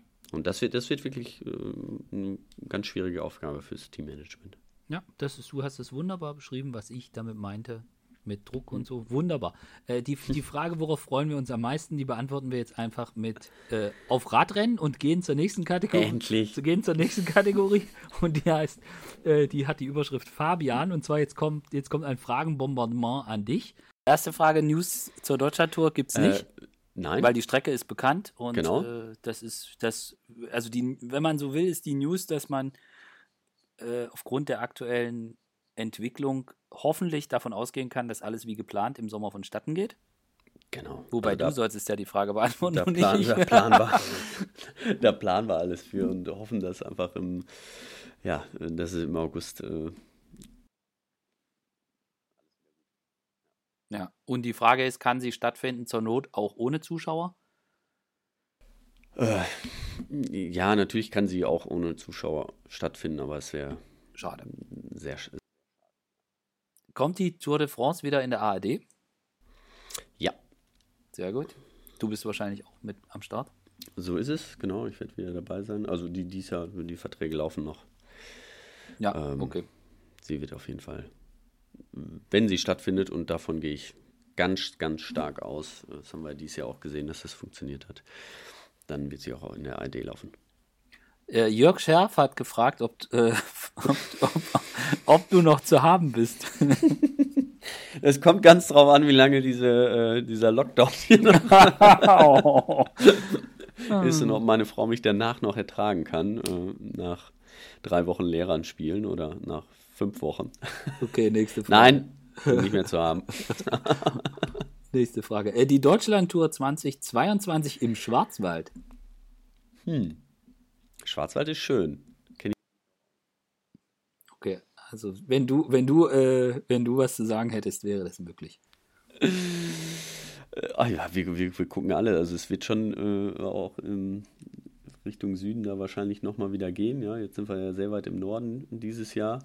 Ja. Und ähm, auch ich finde es schon schön, da irgendwo die Region da mal abzuklappern. Aber äh, mehr kann ich dazu nicht sagen. Ich weiß da auch noch nichts Konkretes. Ja. Nein. Aber es sind, gibt, gibt viele schöne Stellen, aber jetzt, bis jetzt waren wir ja noch nicht wirklich im Schwarzwald. Ja, das stimmt. Äh, wird die Deutschlandtour bald ausgeweitet, gab es die Frage. Ja, da sind wir natürlich dran. Äh, ich meine, das Jahr, das hat uns natürlich extrem ausgebremst. Ähm, wir überlegen, wie wir das verändern können, ohne den Charakter auch so extrem ähm, habe ich ja schon ein paar Mal gesagt, glaube ich, hatten wir ein paar Mal mit drin. Ja. Wir wollen jetzt, das ist, es soll eine Klassiker-Rundfahrt sein, ähm, soll auch die Fahrer ansprechen und deswegen dementsprechend sind ja auch die Fahrer auch alle angereist. Sie ist äh, relativ kurz hinter der Tour, gut, jetzt ein bisschen, ein bisschen länger dahinter, weil noch ähm, Olympia dazwischen ist. Aber wir wollen sie natürlich, äh, ja, sie sollen Klassiker-Charakter behalten und äh, je länger die wird, desto schwieriger wird das dann irgendwann, aber ähm, dann müssen wir uns halt neu strukturieren oder ein bisschen neu aufstellen. Ähm, aber natürlich ist das Fernziel auch, äh, da eine größere Rundfahrt nochmal rauszumachen. Ähm, aber alles braucht einfach seine Zeit. Dann können wir jetzt zu einer Kategorie gehen, wo es sehr viele Fragen gab, nämlich bezüglich des Teams Bora Hans Grohe. Verständlicher. Ja, berechtigt. Ja. Absolut berechtigt und verständlicherweise. Ja, die erste Frage ist, äh, ob denn das Ziel von Ralf Denk mit dem Team die Nummer 1 der Weltrangliste zu werden realistisch ist. Ach, durchaus. Also sie waren ja schon mal auf Platz 2, ne? Ja. Ähm, natürlich vom, man, man muss sehen, irgendwie äh, so Ineos, ein anderes Budget, aber die haben auch andere Ziele, ja. Also Ineos geht es eigentlich um hauptsächlich äh, um die Tour. So, und ähm, die gucken nicht auf jeden Punkt. Das ist äh, von daher äh, ist jetzt halt die Frage, will man Nummer eins, also der Weltrangliste, ne? Darum, ja, ja. Darauf beziehe ich das jetzt mal. Ja. Und ähm, ich glaube, die sind, also Boa ist so breit aufgestellt, ähm, das kann man schon so ein bisschen ähm, ja, mit der König Quickstep vergleichen. Und ähm, mit denen können sie sich da auf jeden Fall betteln. Ja, also sie haben Sprinter, sie haben mhm. für die Ardennen Topfahrer mit Schachmann, sie haben mehrere GC-Jungs, sie haben die Klassiker-Fraktion mit Peter Sagan und Neuzugang Nils Polit ist auch sensationell. Also wenn ja. die Saison gut läuft, dann können sie bei allen großen Rennen vorne mitfahren und dann werden sie dementsprechend auch die Punkte einsammeln. Ob das jetzt in diesem Jahr so dieses alleroberste Ziel sein wird, Ralf Denk hat gesagt, hat es zwar als eines der Ziele formuliert, ja. aber er hat es eingeschränkt. Er hat gesagt, es ist etwas zurückgestellt, also die beiden anderen. Das ist ja was, was er schon seit längerem erzählt. Weil, wie gesagt, ich war was vor zwei Jahren oder drei Jahren, waren sie auf Platz zwei in der Weltrangliste? Zwei Jahre? Ja, vor zwei. Also nicht Und dann, dann muss es ja auch vor. das Ziel sein, ganz ehrlich. Also, ja, ja, dann musst du, wenn du Zweiter bist, musst du auch ja, Erster werden musst du sagen, so, das ist einfach so. Ich glaube, also das Team an sich, die, da sind so viele super Fahrer dabei, die viele Punkte sammeln. Aber wenn du, äh, ich glaube, das steht und fällt dann mit so einem Peter Sagan hinterher. Weil wenn der dann, der kann halt in der Topform oder ne, in seinen besten Jahren hat er halt so viele Punkte geholt, dass der allein für das ganze Team schon ja. Ähm, ja, die nach oben geschnellt. Und so ist es ja bei einigen Teams auch. Ne? Wenn du so einen Seriensieger hast, der wirklich bei jedem Rennen ähm, Punkte holt, also nicht nur gewinnen kann, sondern auch immer vorne dabei ist, ähm, das macht es dann aus, dich in der Weltrangliste nach oben zu katapultieren. Ja, und die anderen Ziele, also Sieg bei einem Monument, ich glaube, die Chancen haben sie eigentlich bei jedem Monument. Ja. Also bei Sanremo mit Peter Sagan hast du absolut die Chance zu gewinnen. Wie mhm. sich dort Pascal Ackermann schlagen wird, der dort seine Durchaus. Premiere gibt, das werden wir sehen. Mhm. Beim Lüttich-Bastogne Lüttich mit äh, Schachmann, Schachmann klar. sowieso. Haben wir gesehen. Der stand da schon auf dem Podium. Richtig. Äh, so, und äh, Pflaster, sowohl Ronde als auch äh, Roubaix mit Sagan und Polit. Ja, äh, mhm äh, ja, ja, ja, ja, so. Und dann haben wir noch, und dann haben wir noch die Lombardei. Lombardei. Und Lombardei ist, ob jetzt da einen Felix Großschartner oder einen Maximilian Schachmann oder einen Lennart Kemner, je nachdem, wie man die da aufteilt, äh, wenn die in Topform in einen von den Jungs dahin bringen, dann hat er da auch Chancen, um Sieg genau. zu fahren. Also, ja. dass sie, man muss ganz klar sagen, das Potenzial in der Mannschaft ist definitiv da, eins der Monumente zu gewinnen. So. Ja. Und dass bei einer Grand Tour, und das war ja das dritte große Ziel, dass sie bei einer Grand Tour aufs Podium kommen können, das glaube ich, da muss man auch nicht drüber diskutieren. Also Emu hat auf jeden Fall die Chance beim Giro d'Italia. Wie das bei der Tour dann aussieht mit Leonard Kemner und, mhm. dem, und dann dem eigentlichen Kapitän ähm, Wilko Keldermann und dazu noch einen Patrick Konrad. Die Chance haben sie dort auch. Ich glaube, dass man um Felix Großschartner so weit schon ist, bei der Vuelta ums Podium mitzufahren, das weiß ich nicht. Aber grundsätzlich von den, äh, von den, auch da vom Potenzial haben sie auf jeden Fall die, die Möglichkeit, um Podium mitzufahren, mindestens mit Emu. Und da glaube ich, das muss man dann auch als Ziel formulieren, auch auf die Gefahr hin, dass man, dass man das vielleicht nicht erreicht. Aber das Potenzial ist definitiv da. So ist es. Ja. ja. So. Die nächste Frage darfst du beantworten. Macht es Sinn, mit Peter Sagan zu verlängern? Ja, auf jeden Fall. Ähm, kommt natürlich auf den Preis drauf an. Da hänge ich natürlich nicht drin, aber äh, doch, ich, ich, ich, ich glaube schon. Ich meine, er hat das Team auch wirklich groß gemacht. Ähm, mit ihm ist das Team gewachsen. Ähm, er ist auch ein Fahrer, der mit, äh, mit äh, Rückschlägen gut zurechtkommt. Ja? Also das hat man auch bei der Tour jetzt sehen. Oder wenn, wenn, er, wenn er fährt, auch er kann ja zehnmal Dritter werden und am nächsten Tag sagt er, ja, so what, da fahre ich wieder. Dann äh, fährt er halt trotzdem und ich glaube, das ist halt ganz wichtig für so ein Team. Äh, er nimmt dem Team ganz viel Druck, weil auf ihm lastet der Druck häufig und er kann es auch, äh, er verkraftet den auch. Mhm. Ähm, weil so, sobald der ja weg wäre, lastet der Druck auf den anderen, auf den Jungen vielleicht auch. Das, allein dafür ist das auch schon gut. Und ähm, ja, und er hat auch gezeigt, dass er auch für andere fahren kann. Ähm, von daher würde ich schon sagen, dass das Sinn macht, ihn zu behalten. Und äh, wo er auftaucht, ja, das weiß jeder, ähm, dann zieht er auch eine Schauer ja. ab, ne? Und äh, ja, ist einfach ein sympathischer Kerl, ne? Ja. Und ich sag mal, dass man da abwägen muss, das gab es auch die Frage, ist da mittlerweile mehr Fluch als Segen für Bora? Hm. Die, das kann man natürlich aus vielen Klar. verschiedenen Seiten betrachten. Kann man jetzt natürlich auch sagen, okay, jetzt wie im Sommer äh, 2021, die Frage, schickt man nur Pascal Ackermann zur Tour de France oder muss man da auch einen, muss man da auch einen Peter Saga mitnehmen und stehen die sich da möglicherweise, stehen die sich da möglicherweise im, gegenseitig im Weg? Äh, die Frage lässt sich natürlich extrem schwer beantworten. So, aber ich persönlich glaube schon, dass man, dass sie als, als Mannschaft die Möglichkeit haben, dass sie, dass das kein Problem für sie wird, dass da, dass es auch im Frühjahr wunderbar funktionieren kann mit Nils Polit, dass man, wenn man sich, wenn man als Mannschaft agiert, gemeinsam äh, an einem Strang zieht, wie es so schön heißt, dass man dann auch sagt, man hat eine zweite Option, so dann, dann kann das sehr, sehr hilfreich sein. Also so also auch, und wenn es dann auch für Nils Politz so ist, ne? Also ich meine, wir wissen alle, alle gucken erstmal auf den Peter Sagan, egal wie. Das, das ist einfach so. Sobald der seinen Hintern hebt, äh, stehen sie alle auch mal auf. Kriegt genau. Van Avermaet dran.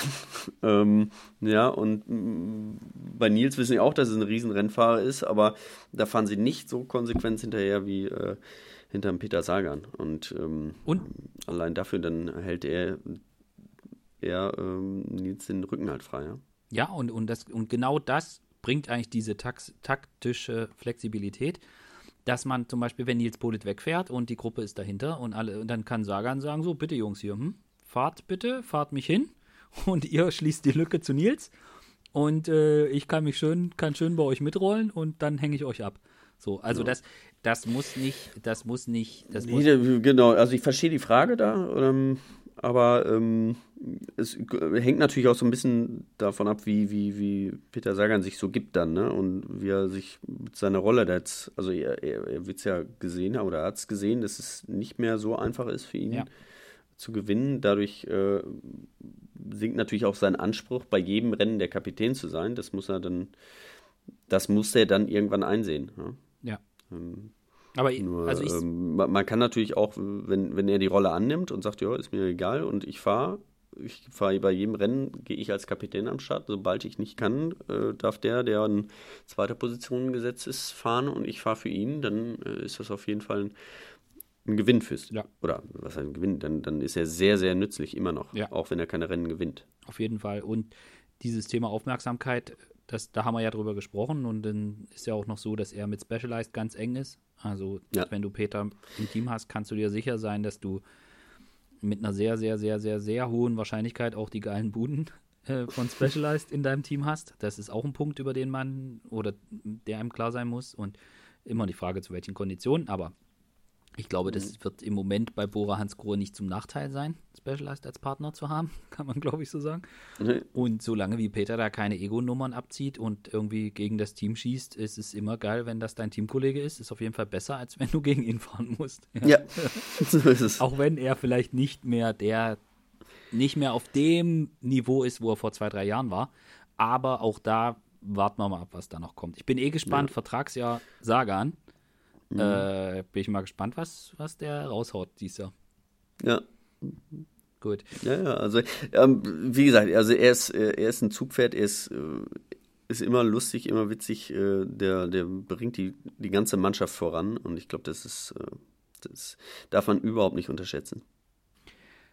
Gut, dann ja, haben wir hier. Äh, und man muss ja sehen, also die, die, die, Etappe, die er beim Giro da gewonnen hat, die geil. war nicht schlecht. Ja, das also ne, das naja, äh, ist ja nicht so, dass er gar nichts mehr kann. Also das, ne, das ist ja, äh, Nee, das äh, nur war, weil er halt, äh, klar, im Sprint, da gibt es halt ein paar, die sind jetzt jünger und frischer. Ähm, das sieht ein Mark Cavendish halt auch. Hm. ähm, das ist ja immer eine, war teilweise in einer guten Verfassung, aber hat einfach gegen die keine Chance mehr. Und dann muss man andere Wege gehen und dann gewinnt man aber nicht mehr so viele Rennen wie früher. Ja, also das ist, die Messlatte liegt bei ihm natürlich auch wo ganz anders. Ja, ja. Also bei ihm ist halt so, dass er früher irgendwie beim Tour-Etappensieg noch den Running Man gemacht hat und irgendwie einen Haufen Monumente gewonnen und was weiß ich nicht was. Äh, aber das ist natürlich, ja, da ist, äh, ist man jetzt natürlich an dem Punkt irgendwie zu sagen, okay, er ist nicht mehr so gut und er ist auch nicht mehr so endschnell, aber trotzdem sollte man, ja, glaube ich, haben wir ganz gut, äh, haben wir ausreichend beantwortet, dass es besser ist, man hat ihn im, im eigenen Team, als dass man gegen ihn ja. fahren muss. Äh, wird Bora in Zukunft das, was das Team Telekom vor 20 Jahren war, also so eine Art deutsche Nationalmannschaft? Also es gibt Bereiche, wo wir nicht ja. wollen, dass Bora ins Große wird nee. mit Team Telekom.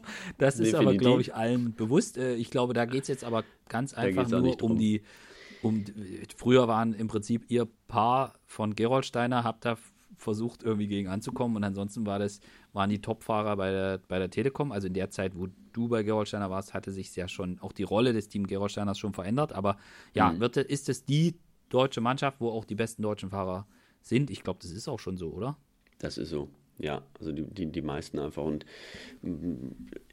doch, das ist so, weil, ähm, also ich, man hat es auch, ne, auch der Kommentar von, von äh, ähm, Nils Pollitt, ähm, dass er gerne in einem deutschen Team fahren mhm. möchte, ähm, das ist einfach, das ist einfach schön. Ja? Also für, wenn man für eine Mannschaft fährt, die wirklich zu 100 Prozent äh, aus seinem Land kommt, für, für das man fahren kann. Ähm, auch bei Leonard Kemner haben wir gesehen, dass es ihm auch sehr gut getan hat, äh, in der Heimat zu fahren. Ähm, da wird einfach die Sprache auch immer gesprochen. Ähm, das ähm, ist ein super Team. Ja, es verkauft sich gut, es ist erfolgreich und ähm, dann will man natürlich auch als deutscher Fahrer da fahren. Ja. Und so war das damals äh, ähnlich auch bei, bei Telekom. Ja. ja.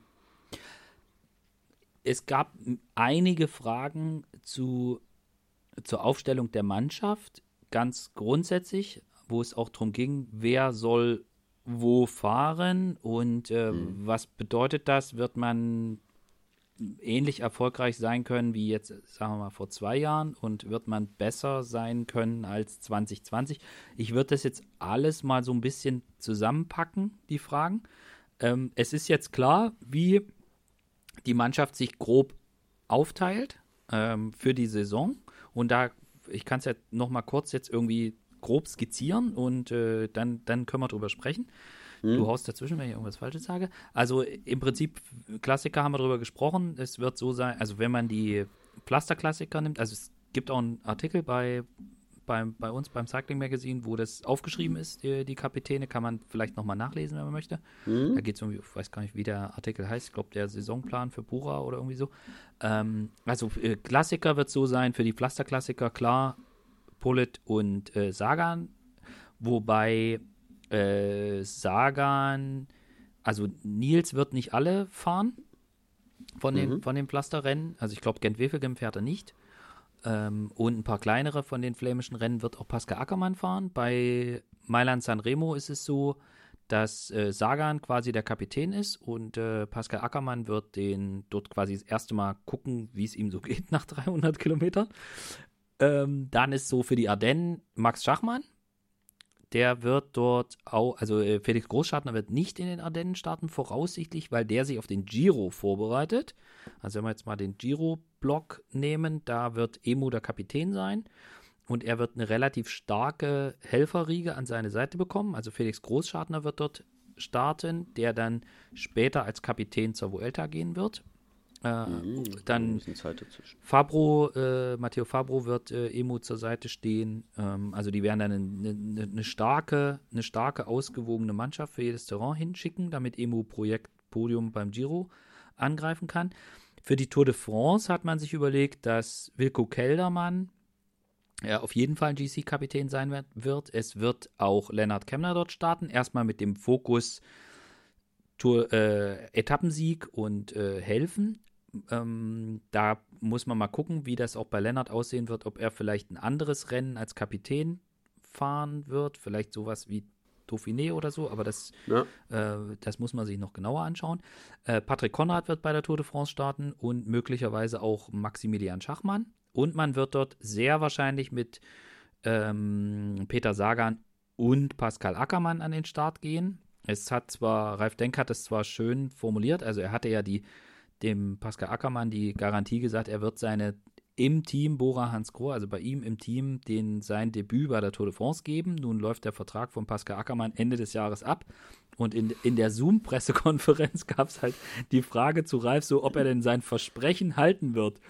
Und Ralf, so mit so einem verschmitzten Lächeln, ja, ja, entweder äh, für die Tour oder wir müssen halt den Vertrag verlängern, gell? So, also so äh, fand, ich, fand ich echt cool. Ich könnte mir sogar beides vorstellen. Ich könnte mir sogar vorstellen, dass Pascal sowohl den Vertrag verlängert, als auch im Sommer bei der Tour de France Tour startet. Wird. Ich gehe einfach ganz fest davon aus, dass, dass die Pascal damit hinnehmen und auch so wie die erste Woche ist, mit Wind und Co., ich glaube, mhm. das wird passieren. So, und über Sagan als äh, Co-Mann dabei haben wir auch gesprochen, äh, wie das dann, wenn man jetzt Haken an die Tour äh, von der Aufstellung, man guckt jetzt Richtung Herbst, da muss man einfach mal abwarten. Da, das ist noch so weit weg. Das Einzige, was da steht, ist äh, Großschartner für Vuelta als Leader. Also das ist jetzt mal so der Plan. Ich persönlich finde den Plan absolut nachvollziehbar. Ich finde es mhm. äh, mutig, aber richtig, mit Emu zum Giro zu gehen. Ähm, mutig deshalb, weil klar ist, die Aufmerksamkeit schon alleine bei den ARD-Kollegen wird geringer sein, wenn Emu nicht da ist. Das ist, das ist klar. äh, aber du hast, aber du, aber du hast, äh, du hast natürlich, äh, das ist nicht sein, sein Tourparcours. Und, nee, und, genau, deswegen. Und wenn man so einen Schritt geht in Richtung sportlich, dann, dann äh, geht das, glaube ich, macht man da, glaube ich, alles richtig. Und er ist auch in dem Alter, wo man sagen kann, probier das ruhig mal und dann geht er halt nächstes Jahr und übernächstes Jahr wieder zur Tour. Das ist ja kein Problem. Und auch international muss man natürlich dazu sagen, ist es was anderes, ob du einen Emo Buchmann stehen hast, der Vierter war bei der Tour, oder äh, ob du mit einem mit einem Kader hingehst, der vielleicht, ich sag jetzt mal, äh, vordergründig nicht dieses Potenzial mitbringt, aber mit einem Wilko Keldermann, der beim Giro auf dem Podium stand, 2020, äh, und äh, einem Patrick Konrad, der irgendwie auch bei mehreren Grand Tours schon in den Top 10 war und dazu noch jemand wie Lennart, der ja auch durch seine Fahrweise ja international auch extrem für Aufmerksamkeit gesorgt hat. Mhm. Und Schari dazu und Pascal und Peter. Also ich glaube, das ist jetzt auch dieses Risiko Aufmerksamkeit international gesehen ist, glaube ich, ist jetzt, glaube ich, äh, verkraftbar. Und den Weg dahin ja. zu gehen, finde ich auch voll okay. Ja, also eben, genau, wie du sagst, das ist auf jeden Fall ge gewagt, weil klar, wenn man äh, Emo nicht mit zur Tour nimmt aus deutscher Sicht, ist es natürlich ähm, ja so ein bisschen schade, ne, sag ich mal. Man ihn natürlich, er war so nah dran vor, äh, vorletztes Jahr und jetzt letztes Jahr mit dem Sturz hat es nicht geklappt. Ähm, da wäre es natürlich schön gewesen dieses Jahr, aber ähm, sind realistisch und äh, sehen, der Parcours, der liegt ihm nicht nicht wirklich. Da gibt es andere, die sind einfach besser auf dem Terrain. Und äh, ich glaube, ihm wird es einfach auch gut tun. Mal was anderes. Ja, ja und mal, mal eine überhaupt schon mal so eine Platzierung bei einer Grand Tour äh, recht zu haben, also mal auf dem Podium zu stehen. Das, äh, das gibt ihm auch nach, ich glaube, nach diesem schweren ja. Jahr, das er jetzt hinter sich hat, 2020 mit den Stürzen oder mit dem Sturz, ähm, wäre das schon sehr gut. Und wer weiß, was dann ist, wenn er den Giro erfolgreich beendet, was dann noch kommt. Und ich finde es sowieso geil, weil ich mag den Giro sowieso viel mehr als die Tour de France.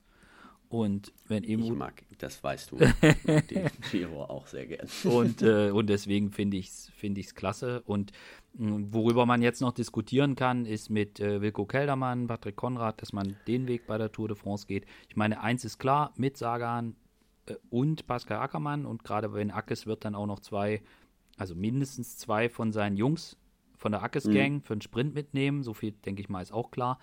Äh, dann ist der Kader nicht so breit für, für ich sage jetzt mal, Berg- und GC-Helfer. Braucht es aber in meinen Augen vielleicht auch nicht unbedingt.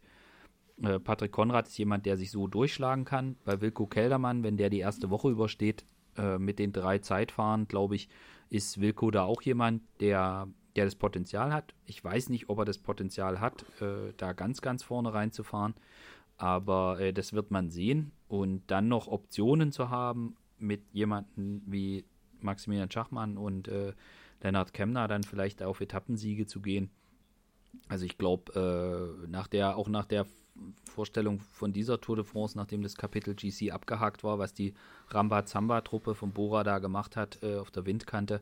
Ich fände es, mhm. glaube ich, eher noch geil, wenn sie, wenn sie noch mehr, noch mehr, ich sag jetzt mal, auf Etappen gehen würden. Aber wie gesagt, ist die Tour de France, da kannst du, da musst du äh, dich auch absichern als Teamleitung, dass du sagst, ich versuche äh, das Maximum an Möglichkeiten rauszuholen wo ich was einfahren kann. Und ich glaube, das, genau. so ein Kader wird man da aufstellen. Da wird man GC-Optionen haben, da wird man für die Sprints was haben und man wird aber auch ganz klar für jedes Terrain jemanden haben, der da äh, um Etappensiege kämpfen kann. Ja. Ja. Also das, ich denke, ne, das ist den Plan, den, der Plan, den sie jetzt gemacht haben. Und jetzt muss man einfach mal gucken, wie die Saison bis dahin überhaupt verläuft. Ja. Ähm, ne, man muss ja immer gucken, wie viele Rennen überhaupt stattfinden und auch, äh, ja, wir haben es ja gesehen, wie schnell das letzte Jahr da dann ging ähm, von absolutem Sieganwärter dann nach dem Sturz. Ja. Mehr oder weniger nichts. Äh, war natürlich schön, dass Lennart dann da so in die Bresche gesprungen ist. Ja.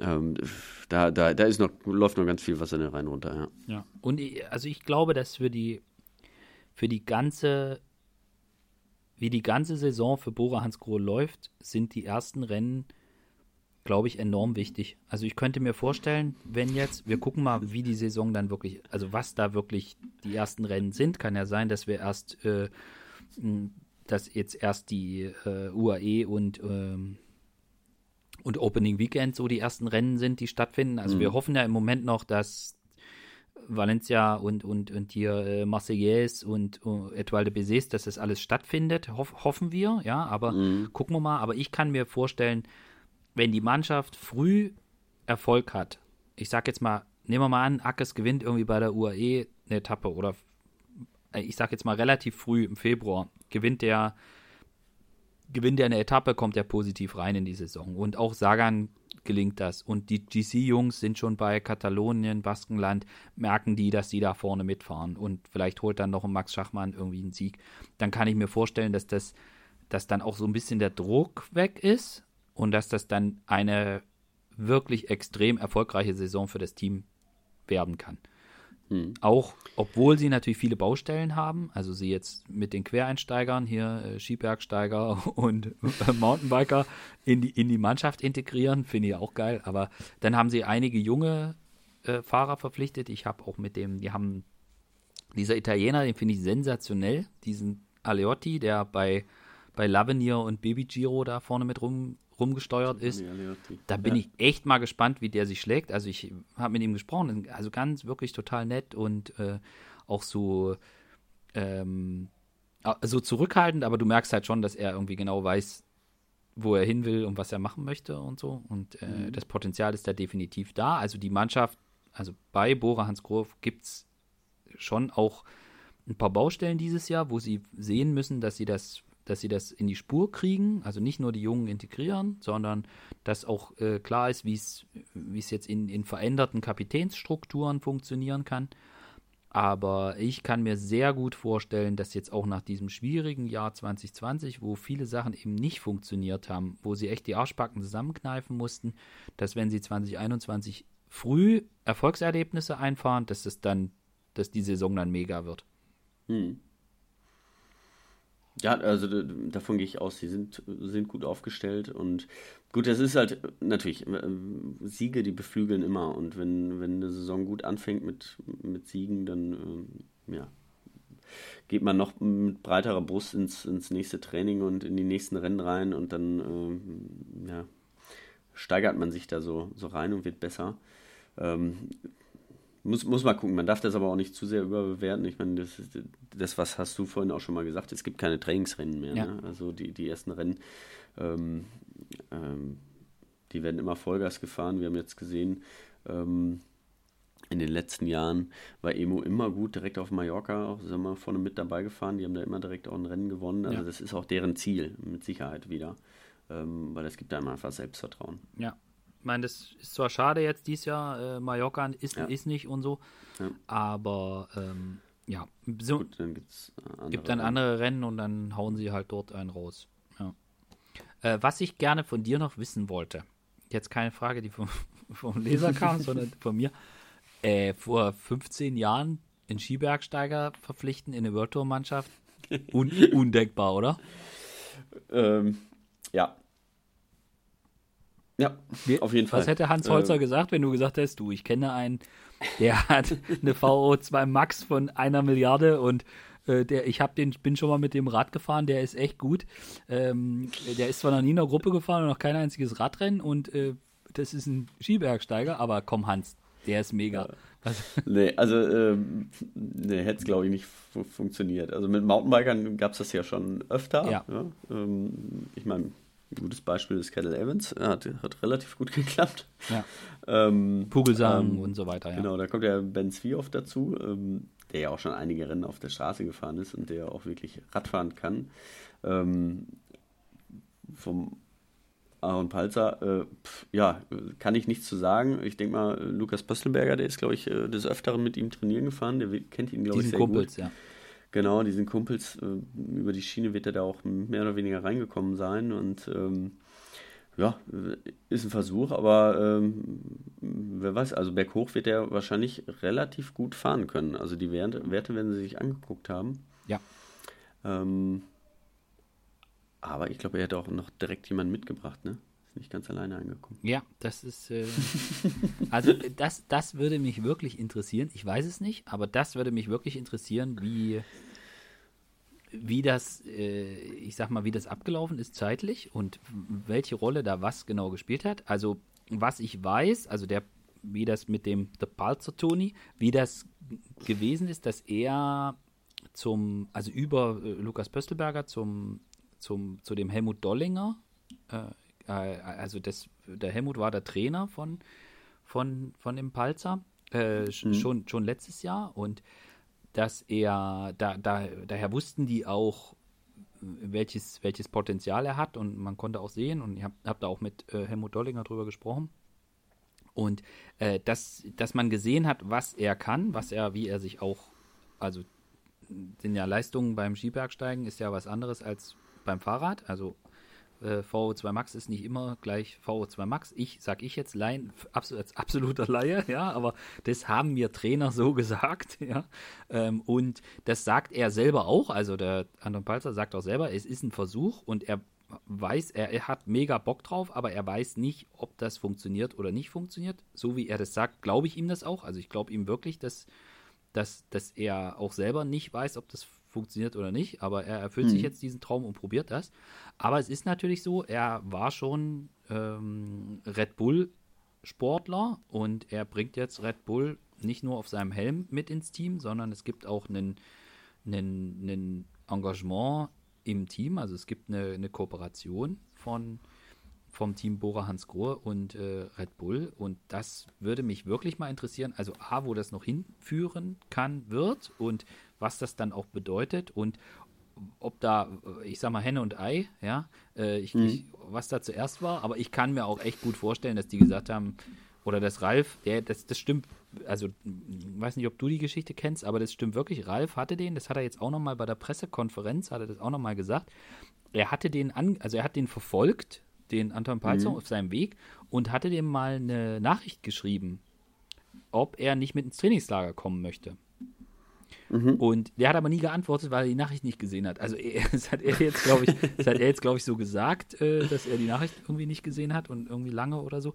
Aber es war auf jeden Fall so. Also Ralf Denk hat das jetzt auch nochmal bestätigt, dass das so gewesen ist. Und ähm, das heißt, er hatte ihn auf dem Schirm. Und ich kann mir das auch so vorstellen, dass der Ralf, der ja da relativ entspannt ist bei sowas, ist der gesagt hat, du, wir probieren es jetzt mal und dann, ja, äh, sprich das doch mal mit Red Bull ab, äh, ob du so, und dann hat der gesagt, naja, aber äh, darf ich dann den Helm fahren? Und dann sagt der Ralf, oh, theoretisch kannst du schon einen Helm fahren, aber sollen wir uns nicht mal drüber unterhalten, wie wir alle noch mehr davon haben? so, das kann ich mir auch so vorstellen. Ja, ja, durchaus. Also es ist auf jeden Fall ein Novum, dass ein, äh, ein Sportler mit einem eigenen Helm, also im Straßenradsport, ne? Ich meine, ähm, Wout van Aert fährt, äh, fährt im Cross auch mit dem Red Bull-Helm durch die Gegend, aber auf der Straße darf er das nicht, im, also im Team, wenn er den unterwegs ist. Und das gibt's, äh, fast gar nicht, dass in, ähm, im Straßenradsport, dass jemand seinen eigenen Sponsor mitbringt. Ähm, das ist schon, schon ein Novum. Aber ich weiß, äh, klar, Red Bull äh, ist eine Riesenfirma, es sind schon oft ähm, im Gespräch gewesen, auch Teams zu übernehmen. Und ähm, klar, allein, weil die Gespräche da sind, die Nähe ist da, das Geld ist einfach da. Ja. Ähm, allein deswegen und ähm, das ist jetzt so, glaube ich, das erste Mal, dass Red Bull wirklich im Straßensport ist ja kein Fun-Sport. Ja. Normal machen sie ja nur Fun-Sportarten eigentlich, ähm, dass sie sich da so ein bisschen ähm, ja, also an einem ja, Team. Zeigen. Genau. Also und, an einem Team. Und an einem Team. Genau, also wir ja. wissen. Äh, Im, Im, Straßenradsport überhaupt, genau. genau. Ja. Also wir wissen, dass es, es gibt Sportler mit Red Bull-Verbindung. Ja, also gibt es mhm. BMX und Chloe Dygard ja, natürlich, und so weiter. Wout van Aert. Tom Pitcock das, und Nur er fährt halt nicht, aber halt nicht genau. Äh, auf der Straße mit dem Helm. Ja? Genau. Und, also das ist und, das Novum. Und es waren halt bisher immer Sportler, zumindest was wir wissen, und weniger Agreements mit den Teams. Aber man muss dazu vielleicht auch sagen, also ich weiß nicht, wie oft du das in den vergangenen, sage ich jetzt einfach mal, vier Jahren gehört hast, dass Red Bull, also dass ein Team mit Red Bull spricht und die möglicherweise als Sponsor bei dem einen oder anderen Team einsteigen. Also ich habe es häufiger gehört. Also nicht nur in den letzten vier Jahren. Ja. Das geht noch ein ganzes Stück weiter zurück. Ich habe jetzt einfach mal eine Zeitspanne gesagt. Ja, ja. Und äh, das war ja auch, also ich weiß, auch bei Bora Hans Grohe hat man das ja immer irgendwie spekuliert. Da hieß es ja immer, ja, ja, die gucken auf die vielen Ösis und so, weil und so weiter. Ähm, was ich schon immer irgendwie. Aber ist egal, ist ein anderes Thema. Also wir sind auf jeden Fall mal gespannt, was das, äh, andere Gründe. was das mit sich bringt. Es wurde die Frage gestellt, ob das jetzt heißt, dass dann äh, das Team ab 2025 Red Bull Bora heißt.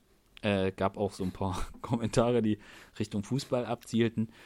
Ich, ich bin mir ehrlich gesagt, ich weiß es überhaupt nicht. Ich kann es auch überhaupt nicht einschätzen. Ich weiß auch überhaupt nicht, was Red Bull vorhat.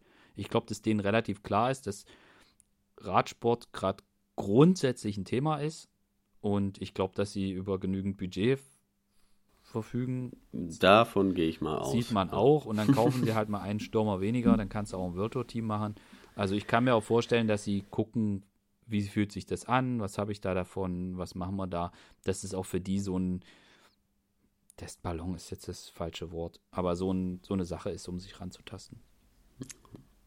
Also grundsätzlich ist äh, egal ob es jetzt äh, ein Red Bull ist oder ob es ähm, äh, in Deutschland ist, äh, wenn große Firmen wieder in den Radsport investieren. Das ist ein, ist ein schönes Zeichen. Und das tut dem Radsport einfach gut. Ähm, gerade nach den letzten Jahren oder auch, auch nach dem letzten Jahr jetzt, wo es ja auch wieder mit CCC ein Team sagen wir, verbraucht hat, ähm, da ist das schon, schon schön. Und da sieht man auch, dass sich einfach was, was geändert hat in den letzten Jahren ähm, auch nach diesen schweren Zeiten, nach diesen äh, ganzen Dopingskandalen, dass jetzt äh, große Firmen wieder ein Interesse daran haben, in den Radsport reinzugehen. Ja. Und das, also da muss man auch weniger sagen, kann man jetzt für und wieder, kann man hoch und runter diskutieren. Aber zumindest auf der Ebene, wo, das, wo man das als Zeichen sehen kann, vielleicht an andere Firmen, dass die sagen, okay, ah, guck mal, also Red Bull macht es auch und so. Äh, allein auf der Ebene als Signalwirkung sollte man das vielleicht auch nicht unterschätzen. Ja. ja. Und ich glaube ehrlich gesagt auch nicht, dass das Team ab 2025 Red Bull Bora heißen wird. Aber das ist wieder eine ganz andere Geschichte. Ja, wir haben. Das ist deine Meinung. Ja, das kann ja auch. Äh, ich sage auch jetzt an der Stelle nicht, warum ich das nicht. Aber Red Bull Bora 2025 glaube ich nicht. So. Und wenn ich falsch liege, ist Nein, auch nicht schlimm. Auch nicht. Ja. Aber äh, genau. Äh, also so wir haben jetzt eine ganze Reihe von den Fragen haben wir beantwortet. Äh, viele sind offen geblieben, manche haben wir vertagt. Äh, für andere, ja, das machen wir beim nächsten Mal. Und ähm, jetzt hoffen wir einfach mal, dass wir relativ bald äh, die ersten Radrennen im Fernsehen gucken können. Ja, da würde ich mich drauf freuen. Fabian, ich bedanke mich bei dir. Äh, danke nochmal an alle, die Fragen geschickt haben. Ja. Und ich bedanke mich auch. Und ich sage mal ähm, bis zum nächsten Mal. Hat Spaß gemacht und ich freue mich jetzt wirklich richtig auf 2021. Sehr schön. Bis dann. Ciao. Ciao.